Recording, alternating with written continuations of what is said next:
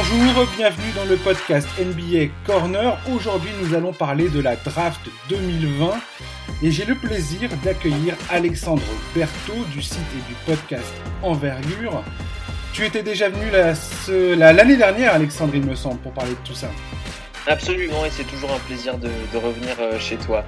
Ouais, tu m'avais filé des bons tuyaux, tu m'avais parlé notamment de, de Basley, je me souviens, qui avait été pris par le Thunder. Tu m'avais donné euh, un tips là-dessus.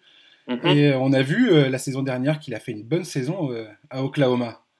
Absolument, Darius Baisley, Brandon Clark aussi qu'on aimait bien, qui, a glissé un petit peu. Donc parfois ça sert de regarder les matchs pendant l'année pour essayer de projeter les joueurs.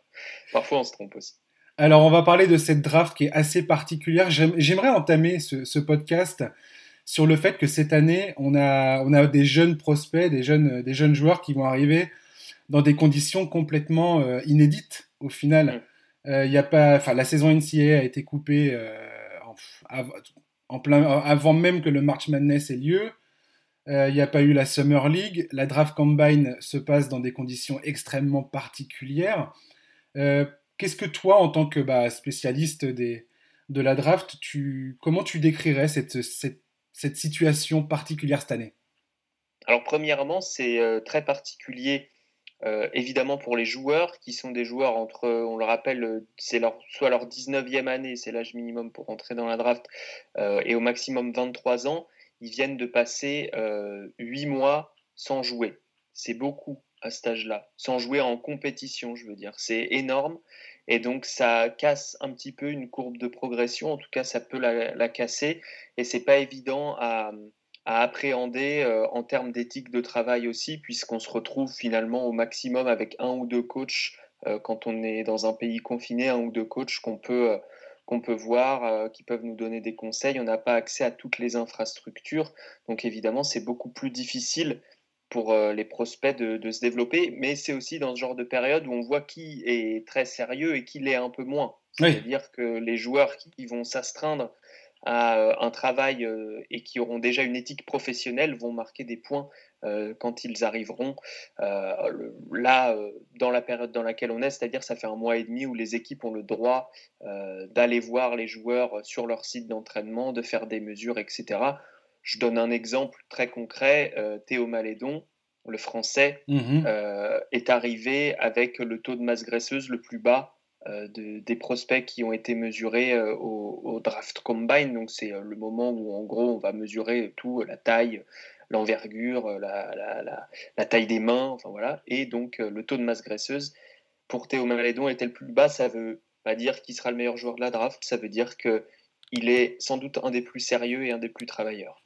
Oui, j'ai vu aussi euh, James Wiseman qui a posté des photos de lui euh, en mode euh, affûté. ouais, en mode affûté physiquement. Mm-hmm.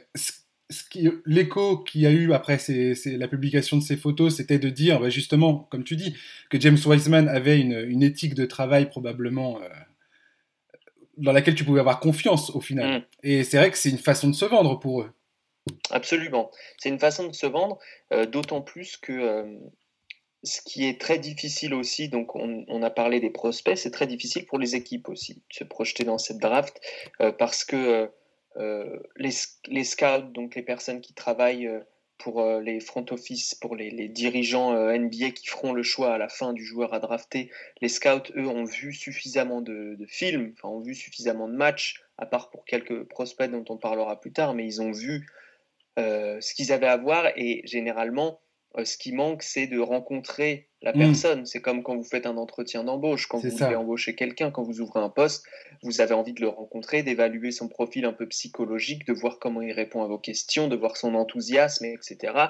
Euh, ça, c'est très important. C'est presque aussi important que euh, de regarder les matchs, de regarder le film d'un joueur, en fait, de regarder le, le, film de ces matchs. Donc, euh, ça, ça a manqué énormément aux franchises NBA qui peuvent depuis quelques semaines s'y mettre, mais qui sont limitées, qui n'ont le droit de rencontrer que 10 prospects euh, physiquement. Euh, sur toute d'habitude, ils peuvent en rencontrer autant qu'ils veulent.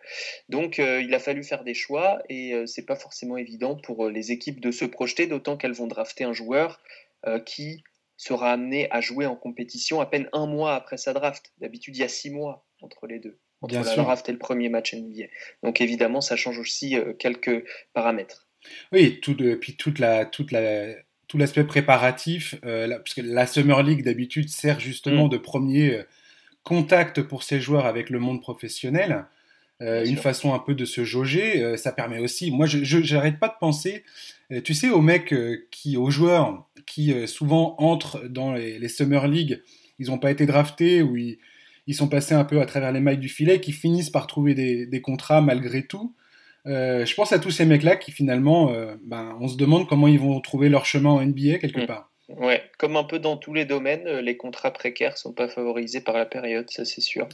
Euh, ceux qui ne seront pas draftés auront peut-être moins de chances que les autres années d'intégrer euh, un roster, même si ces dernières années, ça s'est quand même plutôt développé. Il y a des équipes qui, qui savent que tel joueur ne, sera pas drafté et qui lui donnent une place avec l'apparition des two-way contracts. Donc, ce sont des contrats qui lient le joueur à, à, la G-League mais qui permettent à l'équipe euh, de NBA de faire venir le joueur euh, pendant 40 jours au maximum euh, dans l'effectif NBA. Avec l'apparition de ces contrats, en plus des 15 places de l'effectif, ça a permis aux, joueurs non draftés d'avoir un peu plus facilement l'opportunité de, jouer à NBA. Et pour finir sur ce sujet, justement, la G-League, qui l'eût cru à l'époque, mais au final, ça devient un, outil nécessaire, mm. que ce soit pour les équipes euh, et pour les joueurs, notamment les aspirants euh, qui souhaitent entrer dans la NBA et, montrer un petit peu, démontrer leur talent et ainsi de suite, la, G-League devient une espèce de, porte d'entrée euh, dans, la grande ligue, justement. Absolument. Ce, qui a été fait pour, mais aujourd'hui, ça, cette, cette ligue devient d'autant plus importante, quelque part. Ça devient vraiment une ligue de développement. Exactement. on a eu cette année euh, un coach de G-League, le coach des Capital Gogo de Washington, donc l'équipe affiliée de, Washington en G-League, euh, dans notre podcast. Et il nous expliquait qu'il était en relation constante avec euh, le coach des Wizards et, le, et, le, staff en général. C'est-à-dire que on va adapter les schémas de jeu pour que les joueurs euh, soit plus facilement intégrés quand ils franchissent le pas en NBA. Euh, on, va être en, relation constante pour voir si un joueur qui, qui performe bien en G-League, et eh ben, peut-être lui donner l'opportunité de, jouer quelques matchs, de, faire des remplacements en NBA. Euh, voilà, c'est une vraie fenêtre bien exposée et qui a l'avantage d'avoir un, chemin très court vers la NBA, puisque euh, l'Euroleague aussi est très bien exposé, mais après, il faut traverser l'Atlantique. on ne peut pas avoir un contrat de 10 jours en NBA quand on joue en, Euroleague.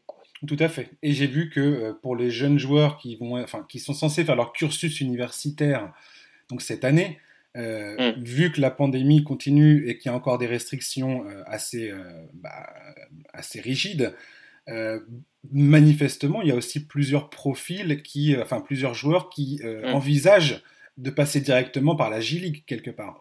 c'est ça, mais c'est, le cas. Il y a au moins trois des top 20-25 prospects prévus de 20-25 freshmen, donc première année NCA prévue l'année prochaine, qui ont décidé de signer en G-League, qui joueront tous dans la même équipe.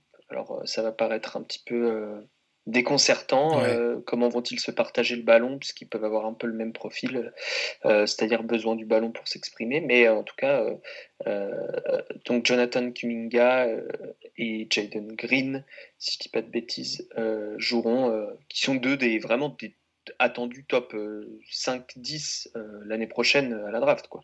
Ils joueront en G-League l'année prochaine. C'est hallucinant quand ils pensent quand même. le changement que ça provoque dans, dans toute cette infrastructure qui était jusque-là très très bien rodée.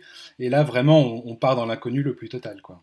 Mmh, c'est ça, c'est ça, mais c'est l'évolution que, que, ça a pris. C'est pas la NCA doit s'adapter aussi à ça pour, pour rendre son championnat toujours attractif.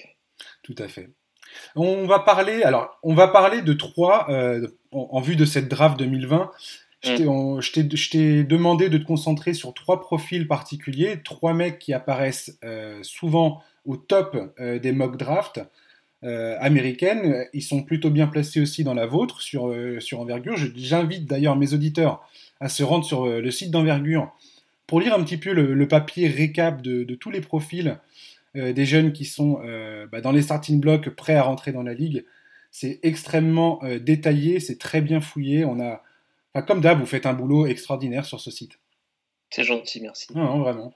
Et j'aimerais donc commencer par Lamelo Ball.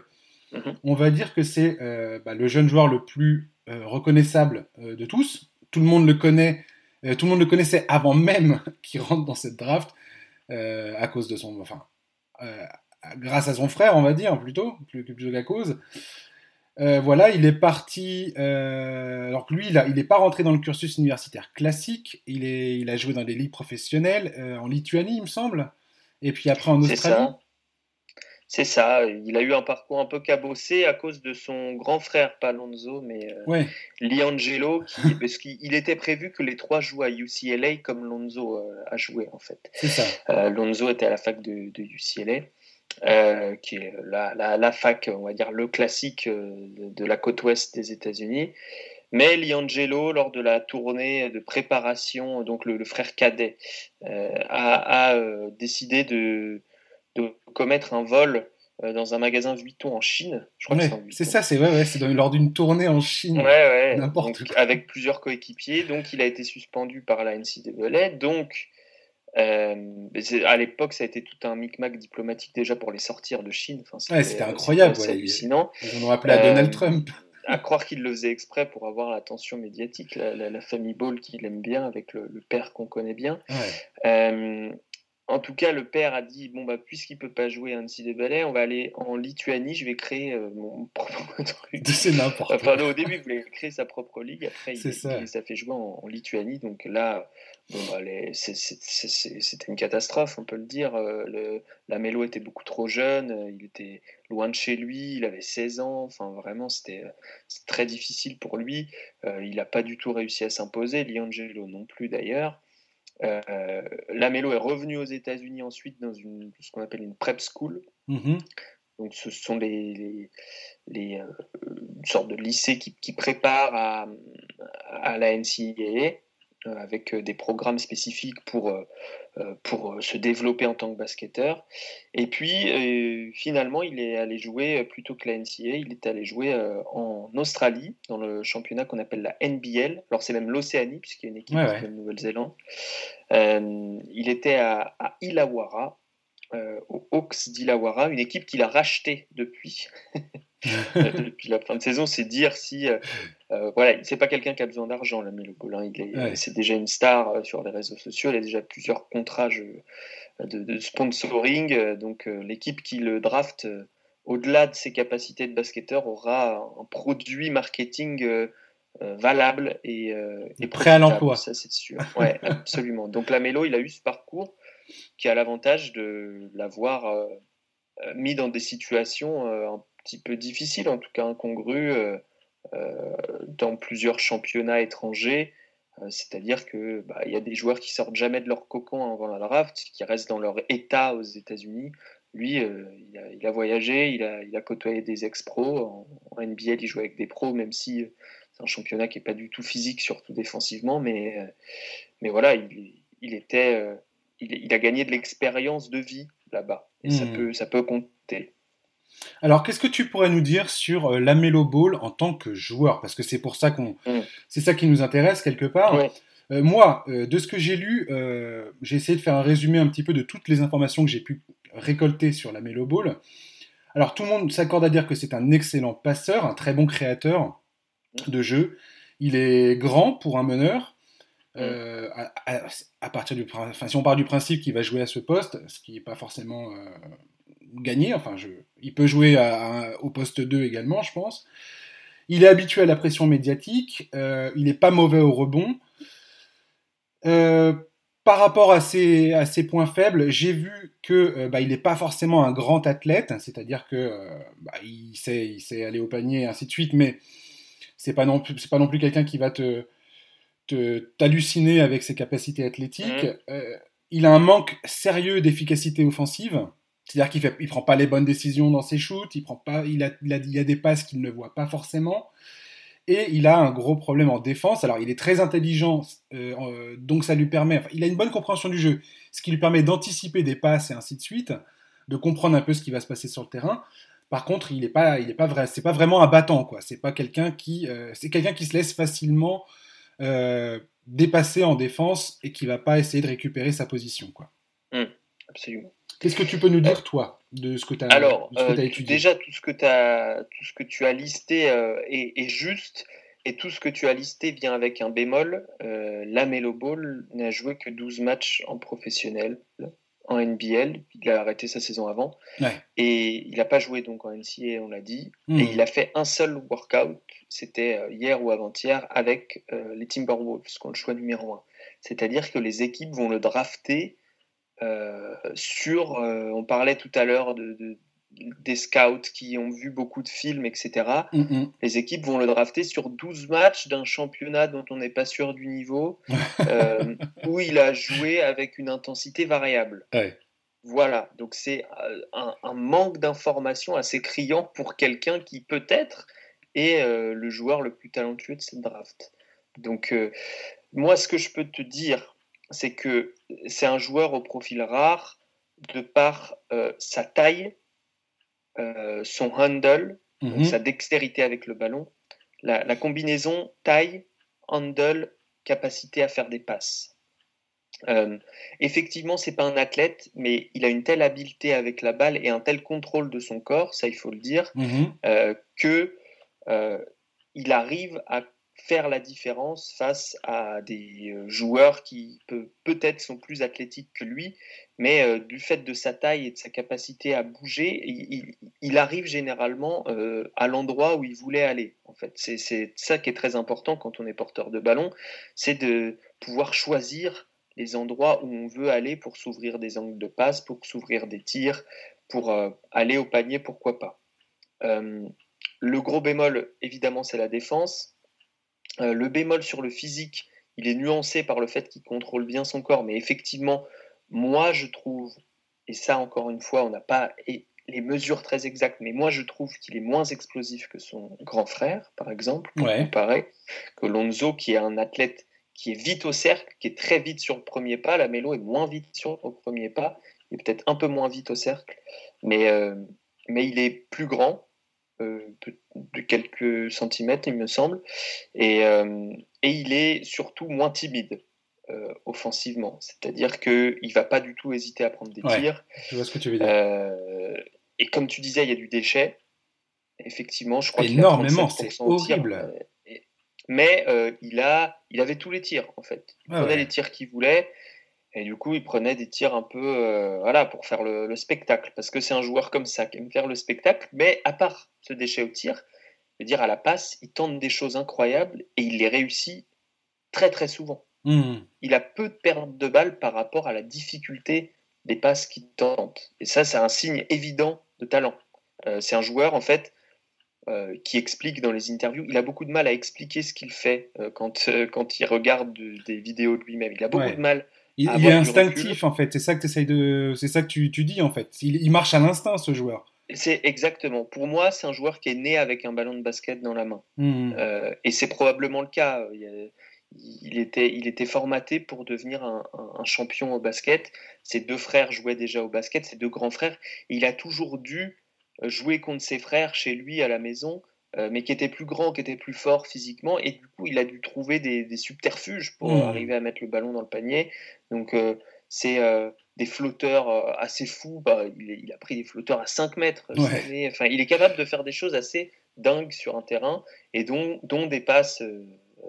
enfin, il a un toucher qui est assez inégalé, puisque il a commencé très tôt avec un ballon et que le ballon est presque l'extension de sa main, si je devais, si je devais résumer. Il est, il est très talentueux là-dessus et le, ça combiné à sa taille, ça en fait un joueur très rare et donc forcément euh, draftable dans le top 3 quasiment de facto.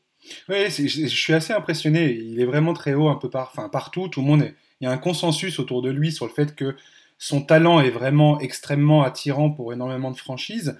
Euh, j'ai cependant lu euh, un article de John Hollinger sur euh, The Athletic mmh.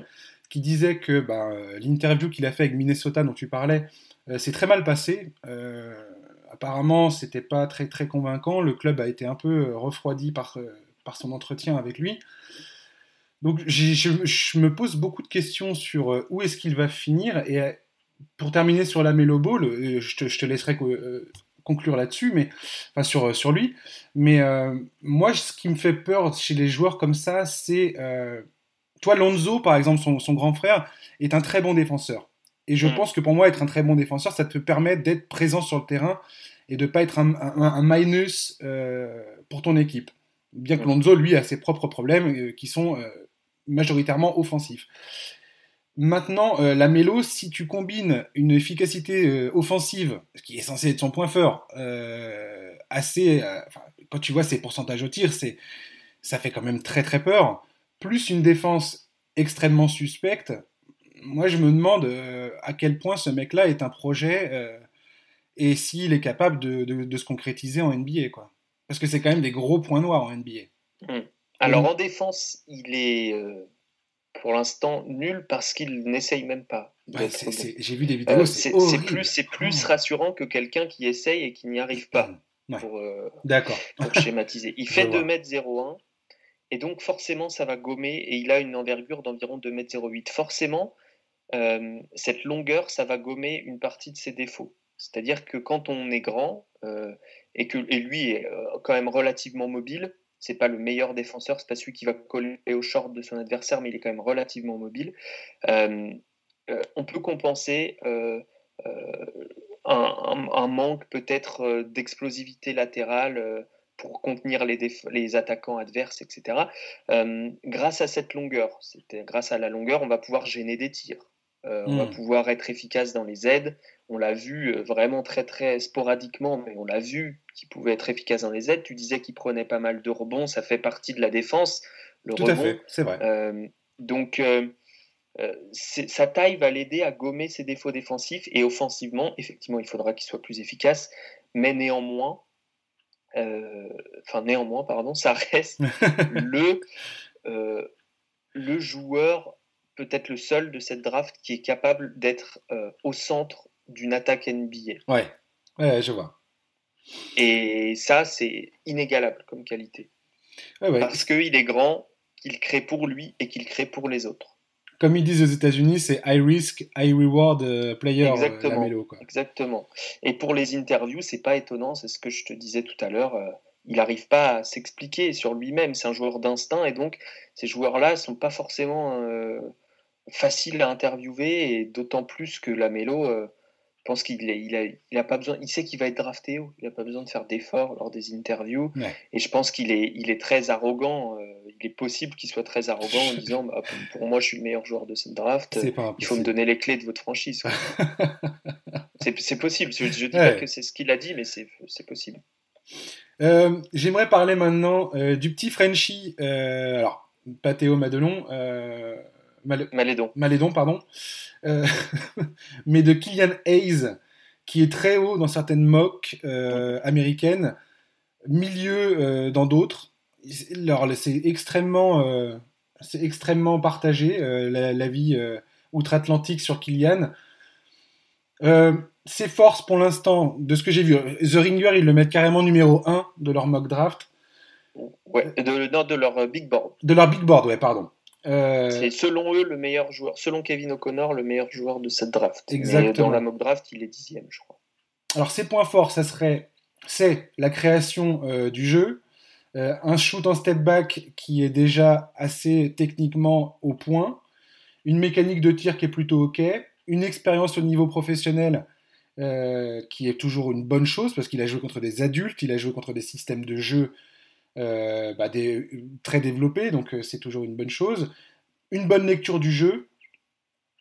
Les points faibles que j'ai pu retenir, c'est trop axé sur sa main gauche. Beaucoup de beaucoup d'observateurs disent que le mec n'a qu'une seule main, et ce qui est un problème. Euh, il n'est pas très très athlétique, ça fait toujours peur aux États-Unis. Les, les, Américains, ils sont toujours très penchés sur les capacités athlétiques. Et il a des gros progrès en défense à faire.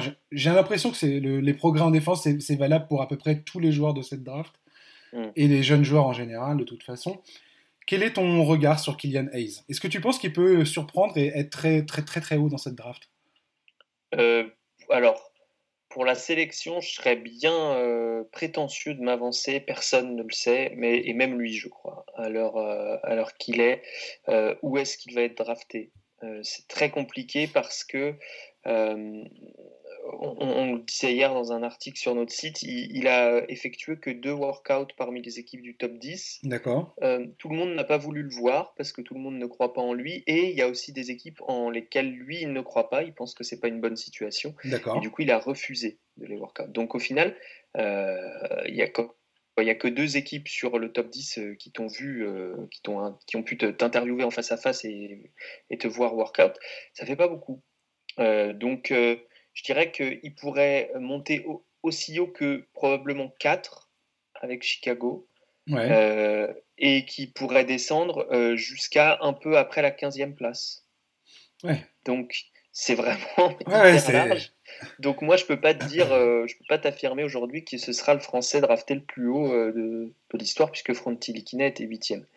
je peux pas te le dire. en revanche, ce que je peux te dire, c'est que pour nous, euh, il est un des dix meilleurs joueurs de cette draft parce que 1m96, euh, 95 ou 96 kg, euh, un corps déjà bien formé, il a encore bien travaillé pendant le confinement. Ça, c'est l'avantage, c'est que musculairement, ils vont arriver relativement près, peut-être plus que d'habitude, les, les, prospects, vu qu'ils ont eu le temps de faire que ça. il a joué dans un contexte qui lui était très favorable en Allemagne, puisqu'il pouvait jouer euh, malgré le fait qu'il fasse des erreurs. Il y a des matchs où il a perdu beaucoup de ballons, il restait sur le terrain, il avait des minutes, il avait un système de jeu euh, avec beaucoup de spacing où il y avait beaucoup de pick and roll, donc très similaire à celui qui pourrait retrouver un NBA. Effectivement, super créateur, effectivement main droite à travailler, euh, et effectivement, ce qui fait saliver, c'est le step back. C'est la capacité à, sur un changement de rythme, sur une très courte distance, se créer de l'espace, se créer son propre tir. Et euh, la mécanique de tir est, très bien. Il n'y a rien à dire sur la mécanique de tir, c'est peut-être plus sur euh, les jambes, sur le tir qu'il y a quelque chose à dire si on veut rentrer dans le détail. Mmh. Euh, il a eu un peu de mal à shooter. Il, a eu, il a eu beaucoup plus de réussite lorsqu'il sortait de dribble que lorsqu'il recevait une passe. En catch and shoot, il était moins bon. D'accord. et c'est notamment dû à une, une mécanique de prise d'appui. Mais c'est plus facile d'apprendre dans ce sens-là que d'apprendre dans l'autre. C'est ce que j'allais dire. Donc, euh, pour le shoot, nous, on est assez optimiste pour le shoot de, de Keegan Hayes. Euh, et en défense, il ne sera pas ridicule, ça sera jamais le, défenseur de l'année, euh, mais il sera loin d'être ridicule du fait qu'il ait un corps bien formé, comme j'ai dit, il peut défendre plusieurs positions. Et il, il, a beaucoup progressé dans ses positionnements loin du ballon, ses lectures, ses anticipations. Euh, tout ça, sont des choses qu'il a travaillé avec son mentor, qui est un ancien joueur NBA, qui s'appelle Will Bynum, qui a joué longtemps à Détroit. Yes, ouais, ouais. Je me souviens bien de lui, ouais. J'ai aussi vu que Will Bynum. Ouais. J'ai aussi vu que Kylian était plutôt euh, pas mauvais. Il est loin d'être euh, expert et, et, sans reproche sur la défense des, enfin sur la défense quand il est pris dans un pick and roll ce qui est en NBA excessivement important parce que tu te mm. retrouves dans des pick and roll, tu peux te retrouver dans des pick and roll à longueur de match. Et on sait très bien que les équipes, euh, quand tu es un rookie, elles, vont te, elles vont te passer à la moulinette du pick and roll en permanence jusqu'à ce que tu comprennes comment il faut, euh, il faut y parvenir. Et c'est là où finalement jouer dans une ligue professionnelle euh, en Allemagne lui permet d'avoir déjà des bases, on va dire, de compréhension de comment réagir et comment notamment les rotations et ainsi de suite. Mm. C'est plutôt une bonne chose, ça, pour lui. Ouais, il a, il a toujours eu euh, de bonnes mains, j'aime dire, euh, défensivement. C'est-à-dire que nous, on le voit jouer depuis qu'il a 16 ans, en, U16, euh, dans les compétitions internationales jeunes avec le milieu de l'équipe de France. il a toujours eu des bonnes mains euh, très rapide, euh, s'il y a la balle qui est à portée de, à portée de main, justement, il, va la toucher. Il a, toujours des, mains très, très vives, on va dire. Très vives. Il a appris à aussi euh, être vif sur ses appuis et, et à anticiper, en fait. C'est aussi une question de placement. Tout à fait. Premièrement, une question de placement. Deuxièmement, une question de lecture. Troisièmement, une question de force. sur les jambes pour passer au-dessus de l'écran. Sur le haut du corps pour pas se faire pas se faire bazarder euh, quand euh, il y a un gros costaud qui vient vous mettre un écran euh, à, 9-10 mètres du panier. quoi. C'est très important et, musculairement, aujourd'hui, il est assez en avance par rapport, même par rapport à la Melo Ball dont on parlait avant, qui est plus grand, mais euh, qui, qui, explose plus facilement en contact. Kylian explose moins, c'est certain. Oui, les quelques vidéos que j'ai pu voir, effectivement, la Melo Ball, il s'écrase comme une mouche sur les écrans, alors que Kylian, mm. déjà, enfin, c'est là où je, la lecture du jeu est extrêmement importante, c'est que un écran, tu as besoin de l'anticiper. C'est-à-dire que si tu l'anticipes pas, euh, déjà la défense doit te communiquer l'écran, ça c'est la base, mais euh, il faut que tu anticipes sur tes appuis euh, l'écran mm-hmm. et savoir si tu passes au-dessus ou en dessous. Et mm-hmm. ça, ça dépend du profil de joueur qui tient la balle. Mais, mais Kylian, malgré certaines erreurs, manifestement, parvient assez bien à anticiper ça et je trouve ça très encourageant quelque part parce que en NBA, ça va être tellement primordial de savoir faire ça que oui, oui, ça l'est, ça l'est. C'est très, très important. Et c'est très important de ne pas perdre du temps de jeu potentiel à cause de, lacunes défensives. Tout à fait. Donc ça, c'est très important pour lui parce que euh, on parlait de la Melo Ball qui aura peut-être les clés du camion dès la première année. Euh, Kylian, je pense, euh, a l'ambition de les avoir, mais peut-être qu'il ne les aura pas complètement et qu'il faudra aussi prouver qu'il est capable défensivement de tenir son rang et de d'être euh, que la deuxième ou troisième option offensive. Et donc à ce moment-là, c'est d'autant plus important d'être très efficace défensivement. Je ne vais pas te demander de faire des projections euh, dans les étoiles concernant Kylian Hayes. Juste ton avis, est-ce que tu penses que Kylian Hayes est un titulaire en puissance potentiel en NBA ou pas? Pour le moment, c'est un titulaire d'une équipe qui perd. ça peut devenir un titulaire euh, d'une bonne équipe et d'une équipe qui gagne. Mais pour l'instant, évidemment que sa saison rookie, il va pas être le meneur d'une équipe et l'emmener en playoff. Oui. Ce serait très très étonnant. Non, bien sûr. Non, non, je parlais de, de projection dans les euh, 3-4 saisons à venir. Bien sûr, hmm. bien sûr. Évidemment, il va falloir que... Enfin, la, clé, premièrement, c'est de progresser sur le, catch and shoot, comme on l'a dit, euh, pour pouvoir jouer à la fois avec le ballon, mais aussi sans le ballon, parce que euh, physiquement, ça sera jamais l'athlète de l'année, dont on parlera juste après avec Anthony Edwards, je pense. Oui, mais euh, physiquement, euh, c'est pas quelqu'un, même si il va beaucoup travailler, même s'il travaille beaucoup, c'est pas quelqu'un qui va créer une différence grâce à son premier pas face aux meilleurs défenseurs. Donc il va falloir qu'il arrive à se créer de l'espace autrement. comme un peu la mélo grâce à un handle. Mmh. Il, a, il, il, a progressé là-dessus sur le, catch and shoot parce qu'il n'aura pas toujours le ballon. Sur le handle, la dextérité euh, qui est très très bonne, mais qui peut être encore meilleure et lui permettre justement de créer des différences et d'utiliser euh, ce step back, euh, de, se créer de l'espace. quoi. et puis en défense, il va falloir qu'il soit solide.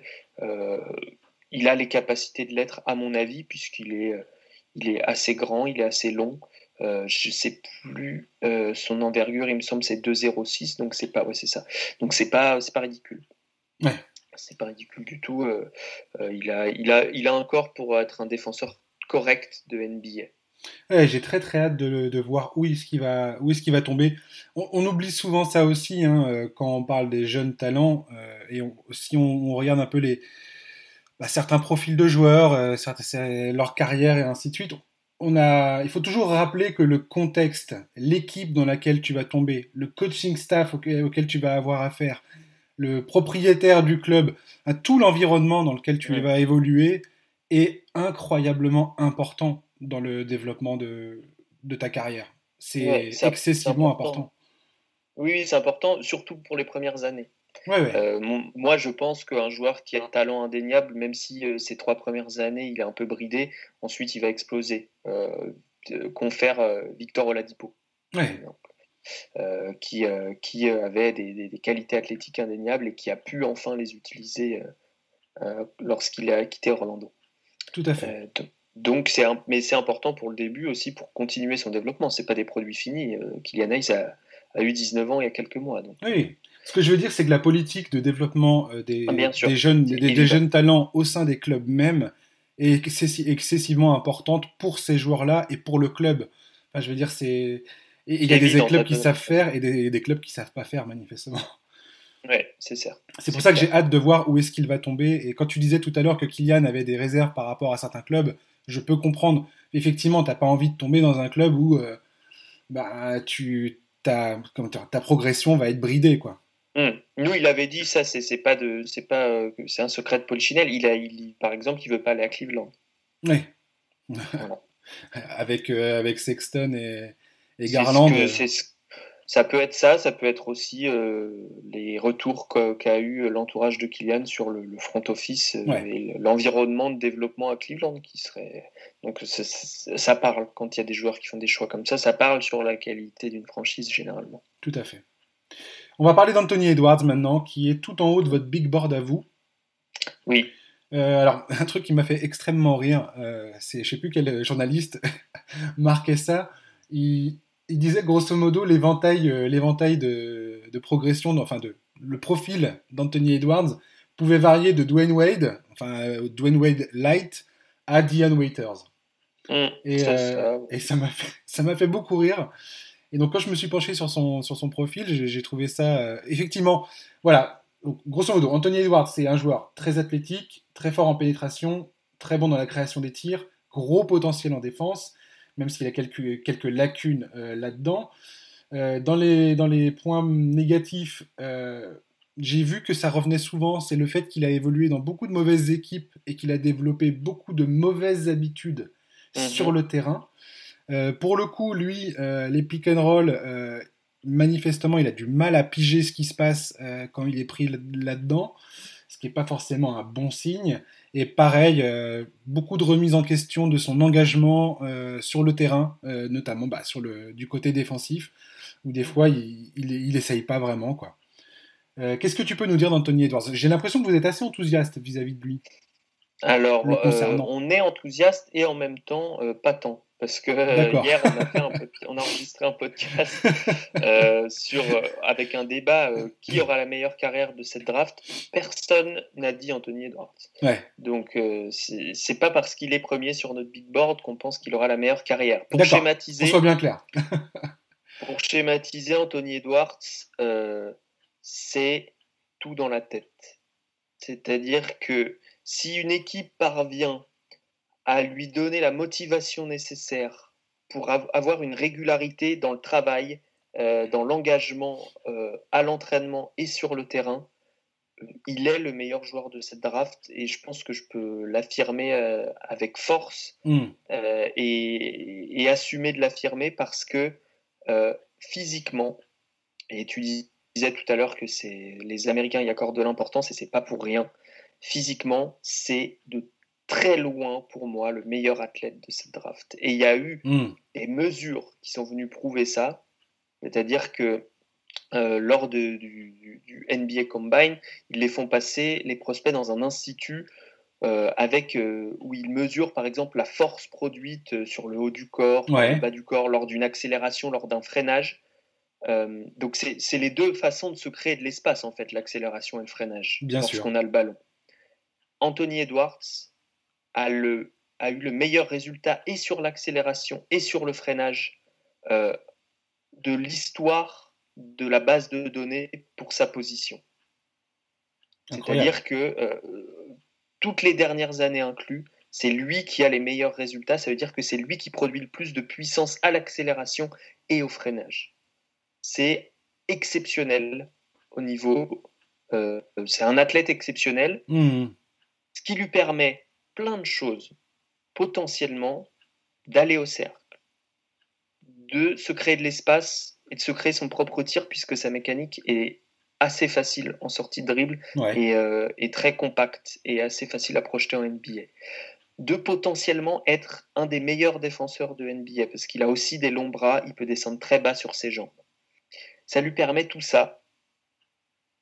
Mais si mentalement ça ne suit pas, il n'ira nulle part. Hmm. Si mentalement ça ne suit pas, il se servira simplement de son physique pour faire deux trois coups d'éclat, on le verra dans les highlights, mais il n'aidera pas son équipe à gagner et euh, il aura beaucoup de mal à s'investir euh, bah, défensivement, offensivement et à apprendre euh, les lectures qui font qu'on devient un joueur mature, c'est-à-dire LeBron James au début de sa carrière, c'était pas un maestro du pick and roll comme il l'est aujourd'hui. Tout à fait. Il, il l'est devenu parce par la force de travail qu'il avait. S'il n'a pas cette force de travail, Anthony Edwards, il n'ira absolument nulle part et il y a un grand risque qu'il aille nulle part puisque c'est un joueur qui est un jour euh, exceptionnel, qui a envie de tout écouter. Là, je, je rapporte ce qu'on nous a rapporté nous à envergure et ce que aussi d'autres rapportent.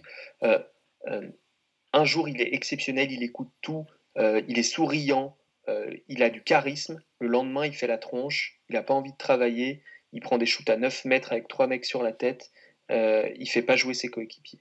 Il y a deux Anthony Edwards, le bon et, et le pas bon il faut savoir de quel côté la pièce va tomber. Si elle tombe ne serait-ce que sur la tranche au milieu, ça sera un joueur moyen, ça ne sera pas le meilleur joueur de cette draft, mais si elle tombe du côté pile, euh, pour moi, c'est potentiellement, peut-être pas une superstar, mais un all-star en tout cas. Je, suis content que tu soulignes aussi ce point-là. Autre point extrêmement important et auquel les équipes aujourd'hui, dans leur sélection, font de plus en plus, euh, enfin, mettent de plus en plus l'accent, c'est euh, bah, le mental, comme tu dis. Dans le sport de haut niveau, le mental mm. est, une, est un talent, un vrai talent en fait que mentalement tu sois solide et capable de, bah, de passer les épreuves, d'encaisser de, les échecs, d'encaisser les désillusions, euh, de, te, de, te, remettre en question pour justement continuer à progresser en permanence. C'est très difficile finalement, pour, euh, notamment pour des jeunes qui, euh, bah, les mecs qui sont pétris de talent, tout le monde leur dit t'es formidable, t'es génial, t'es super. Et c'est pas facile, à mon avis, de, bah, de non, non, c'est pas facile. D'être face à ses propres limites quelque part. Ouais. Anthony Edwards, ça fait 4 ans qu'il joue au basket. Avant, il jouait au foot US, il défonçait tout, mais, mais euh, ça fait que 4 ans qu'il joue au basket et il a déjà des, capacités incroyables. Donc, c'est dire que naturellement, il est. Hmm, le potentiel est là. Le potentiel est exceptionnel. Hmm. Exceptionnel. Mais, euh, mais oui, l'évaluation psychologique, en gros, c'est la plus grosse inefficacité au niveau des évaluations. Bien Parce qu'en fait, tout, tout, le monde peut regarder, enfin tout le monde, tous les gens qui connaissent un petit peu le basket peuvent regarder des matchs et dire euh, ce qui va et ce qui va pas dans le jeu de ce joueur. En gros. Bien sûr. Euh, à, des degrés plus, plus ou moins importants. Euh, mais ce que les équipes NBA recherchent en fait par leur scout, c'est surtout de l'information sur le caractère, sur l'environnement du joueur, qui, qui, qui, a son oreille, euh, voilà, qui, euh, avec qui il a grandi, quel est son environnement familial, est-ce qu'il a des bonnes fréquentations. Ça, c'est très très important et les retours sont pas bons pour Anthony Edwards.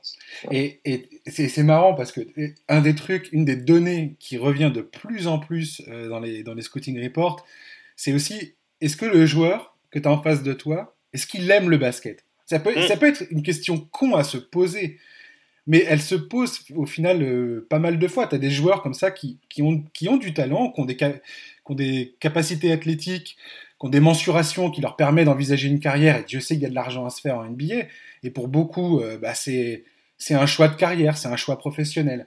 Mais euh, l'amour que tu peux avoir pour le jeu et, et la capacité bah, de, de enfin, la, la, volonté plutôt de vouloir toujours progresser, c'est une question que beaucoup plus, de plus en plus d'équipes se posent finalement. Mmh, c'est ça, c'est la passion, euh, l'éthique de travail, l'envie de devenir le, meilleur, et euh, oui, ce qui découle de la passion en fait pour un sport.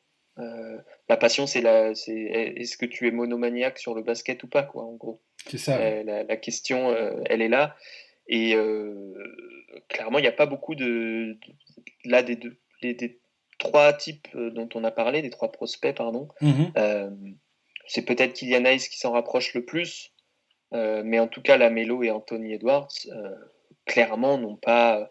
Peut-être qu'ils sont passionnés euh, par le fait de jouer, qu'ils aiment bien jouer tous les jours, mais est-ce qu'ils sont passionnés par le fait de devenir le meilleur au monde dans ce sport, de marquer l'histoire? Ça, c'est encore autre chose. on va enchaîner. Il y a deux mecs dont j'aimerais t'entendre enfin, sur lesquels j'aimerais t'entendre t'exprimer. C'est James Wiseman euh, que beaucoup voient partir euh, au deuxième, euh, avec le deuxième choix chez les Warriors de Golden State. Apparemment, les, les, Golden State Warriors feraient un petit peu des, enfin, de la fausse communication sur ouais, on va peut-être trader le pic, tout ça, machin, tout ça. Mais grosso modo, ils ont l'air. Enfin, j'ai vu beaucoup, beaucoup d'articles qui mentionnaient Golden State très sérieux concernant Wiseman. Et on va parler. J'aimerais que tu me parles aussi de son potentiel. Parce que lui, pour le coup, pareil, il y a beaucoup de questions qui se posent sur sa motivation et son, amour mm. pour le basket, de ce que j'ai vu. On disait tout à l'heure en intro que euh, bah, il a énormément bossé sur le physique pendant, euh, pendant cette période bah, d'attente. Donc, la question se pose, bref. Et l'autre mec dont j'aimerais t'entendre parler, c'est Cole Anthony, qui est le fils du basketteur Greg Anthony, pour ceux qui connaissent, qui, a joué au Knicks, qui a joué à Portland notamment. Alors Cole Anthony, au début de la, enfin il y a quelques, il y a un an de ça, je crois, hein, le mec était au top de toutes les de toutes les drafts. C'est ça, ouais. Et euh, il est complètement redescendu après une saison très très moyenne à North Carolina où il a affiché des pourcentages de réussite catastrophiques. Alors on va commencer par James Wiseman. Qu'est-ce que tu peux nous dire euh, sur ce mec-là?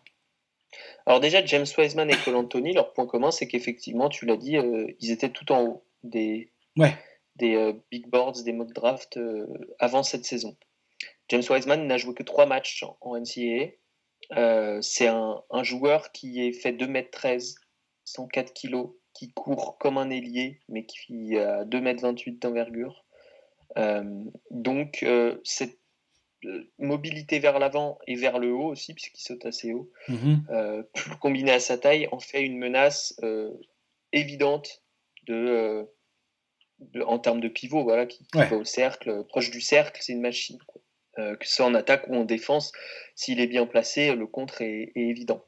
Euh, le problème, c'est que bah, il n'a pas joué depuis un an, donc euh, à cet âge-là, évidemment, au niveau des lectures, il n'est pas du tout au point, au niveau des lectures notamment défensives, puisque c'est ce qu'on attend majoritairement d'un poste 5 en, NBA. Bien sûr. Euh, il, va falloir qu'il travaille beaucoup sur euh, la compréhension du jeu, et donc il va falloir qu'il ait de l'amour pour le basket pour travailler, on y revient.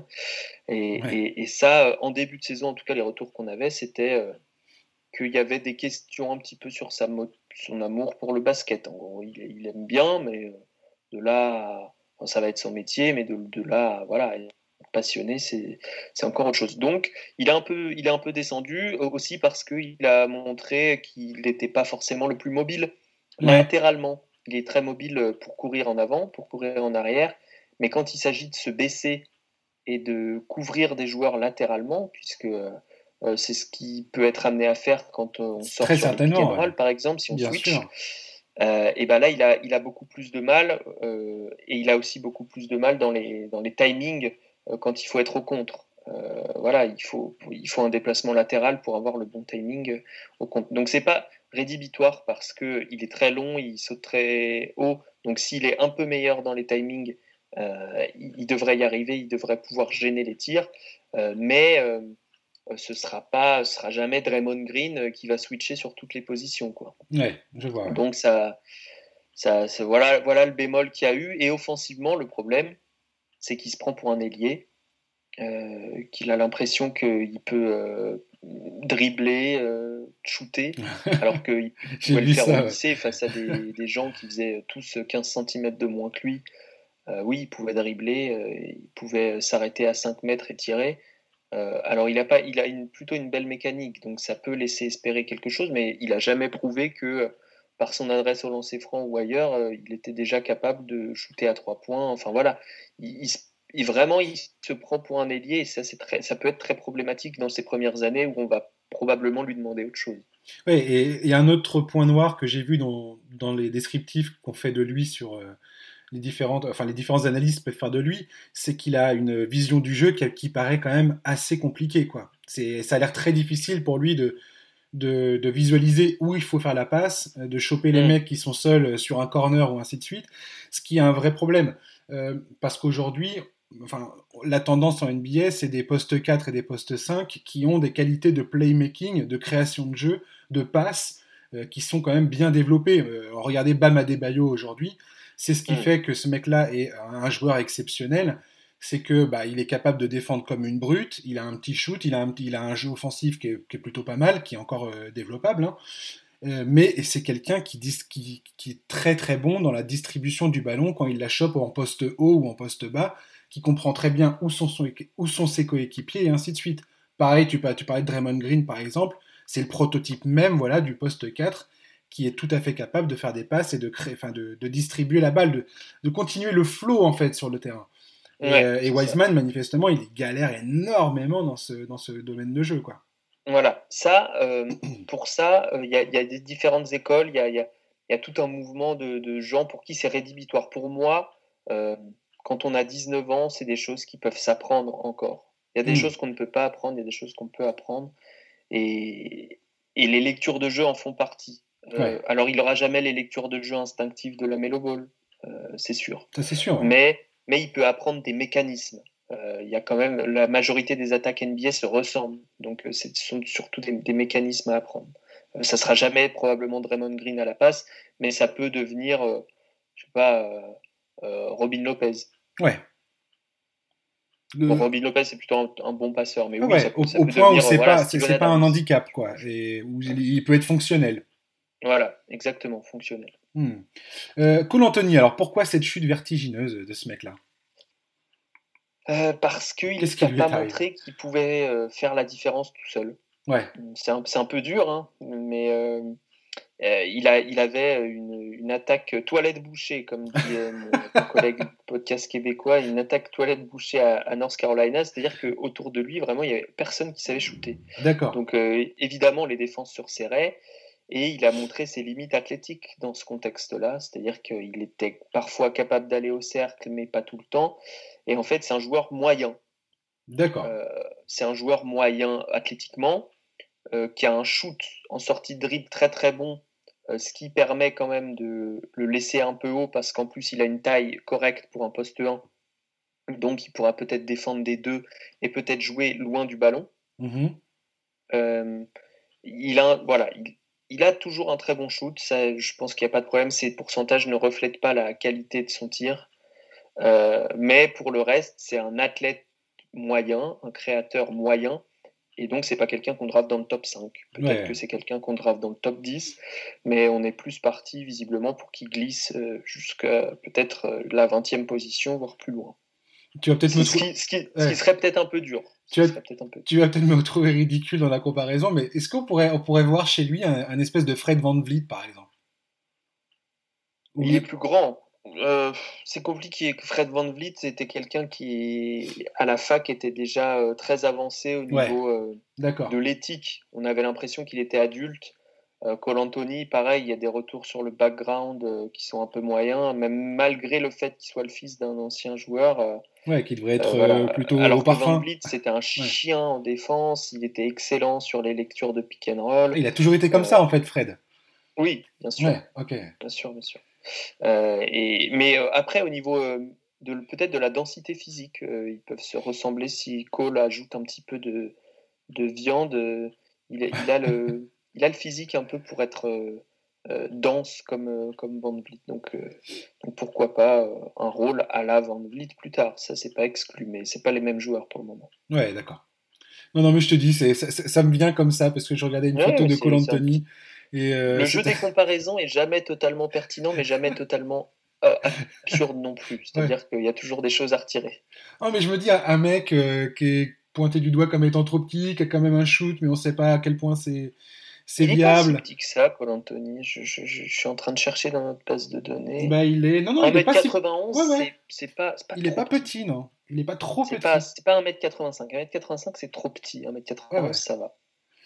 Euh, on va rapidement les trois joueurs que, euh, que tu es, que, dont tu aimerais parler à mes auditeurs, euh, que tu aimerais mettre en avant. Les trois joueurs dont on ne parle pas assez ou dont on n'a pas du tout parlé dans ce podcast. Et donc alors ça c'est très dur. Le euh, je ah, vais vous parler d'Isaac Okoro, qui est le meilleur défenseur de cette draft alors qu'il n'a que 19 ans. Euh, qui a toujours, contrairement à Anthony Edwards par exemple, joué dans des équipes qui gagnaient. Il jouait à la fac d'Auburn, et qui a toujours aidé à faire gagner son équipe, qui pour l'instant euh, ne sait pas faire grand chose offensivement à part aller au cercle, mais il a des bonnes lectures de jeu. Mais mhm. son gros problème, c'est un poste 3. Son gros problème, c'est que pour l'instant, il est très maladroit. Shoot. D'accord. Euh, s'il règle ça, ça peut être un des meilleurs joueurs de cette draft. Voilà pour Isaac Okoro. Je vais vous parler, euh, là on va descendre un petit peu, euh, de celui que je compare à Malcolm Brogdon, et je ne suis pas le seul. Il s'appelle Desmond Bain. D'accord. C'est un arrière. Il a fait 4 ans dans une fac qui s'appelle TCU, qui n'est pas une grosse fac, mais qui n'est pas une petite fac non plus, qui est très dense, 1,96, 97 kg. Je pense qu'il a encore pris du poids, donc il doit être autour des 100 kg, donc très dense. Euh, il n'a pas des bras très longs, mais c'est pas très grave parce qu'il est, il est très tanké. Euh, il est très solide en défense, solide sur les lectures, et surtout, c'est probablement un des meilleurs shooters de la draft, peut-être à, l'heure actuelle le meilleur, euh, parce qu'il peut shooter en sortie de dribble, il peut shooter en catch and shoot, il peut shooter euh, après mouvement en catch and shoot, c'est-à-dire euh, en sortie de double écran après avoir couru, après un sprint, etc. Il a une variété de tirs qui fait de lui aujourd'hui une option pour moi pour un All Rookie Team dès l'année prochaine, alors qu'il devrait être choisi entre 14 et 25. D'accord. Donc voilà pour Desmond Bain. Et euh, là, ça devient plus dur pour le troisième choix. Peut-être qu'il faut quand même parler d'Onyeka Okongwu, ouais. qui lui pourrait être dans le top 3, euh, selon les circonstances. Je l'ai vu, euh, je l'ai vu. il n'arrête pas de monter ce mec-là. Ouais. Donc peut-être qu'il faut quand même en parler pour tes auditeurs.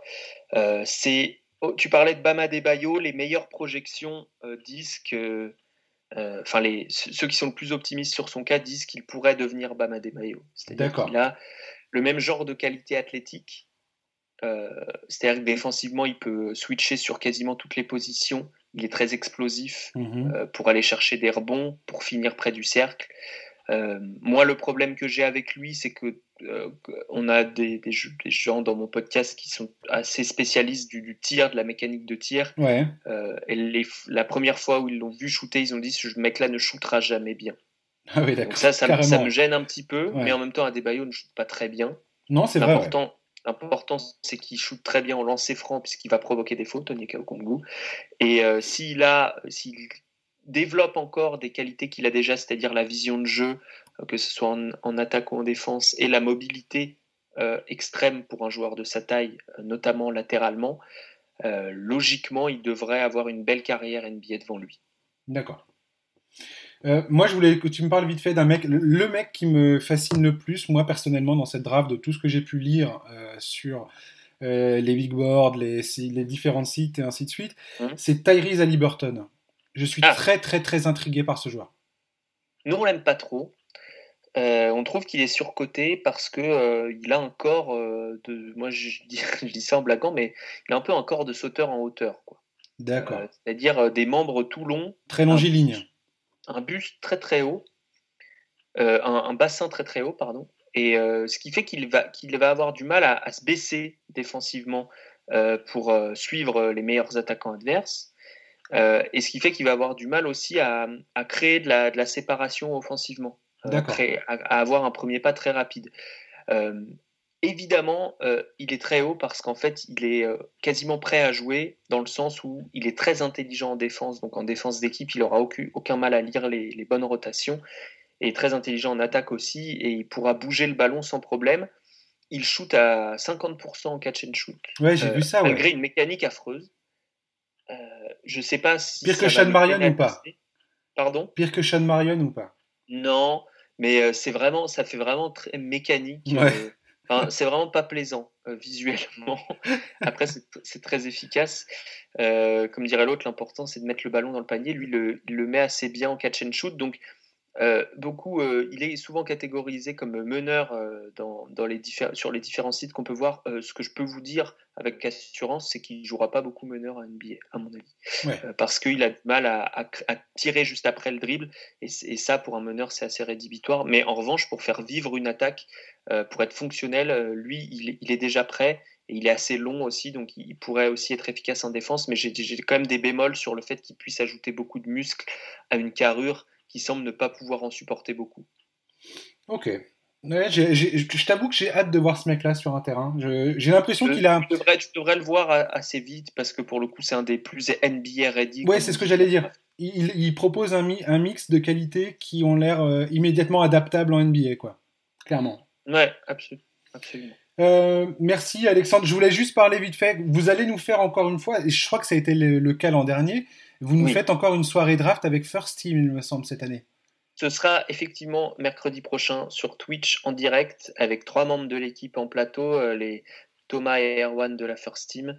Euh, on va suivre la draft en direct. Il va, il va se passer plein de choses, c'est sûr. Euh, on n'a pas parlé ici, mais il va y avoir énormément de trades. Il y a déjà ah, énormément de rumeurs. Mais vu que c'est une draft un peu difficile à, à disséquer au niveau des écarts de talent entre tel et tel groupe de joueurs ou entre tel et tel joueur en particulier, il devrait y avoir au moins des tentatives de trade et probablement des trades réussis, des surprises au niveau des choix, des joueurs qui glissent, des joueurs qui montent, vraiment des, choses auxquelles on, ne s'attend pas. Donc ça devrait ça devrait être très plaisant à suivre en direct et on sera présent dès le lendemain matin aussi pour un débrief pour ceux qui peuvent regarder pendant la nuit. On aura un débrief directement, une émission qu'on va tourner dans la foulée du deuxième tour, euh, débrief dès le lendemain matin, donc euh, toujours sur la First Team.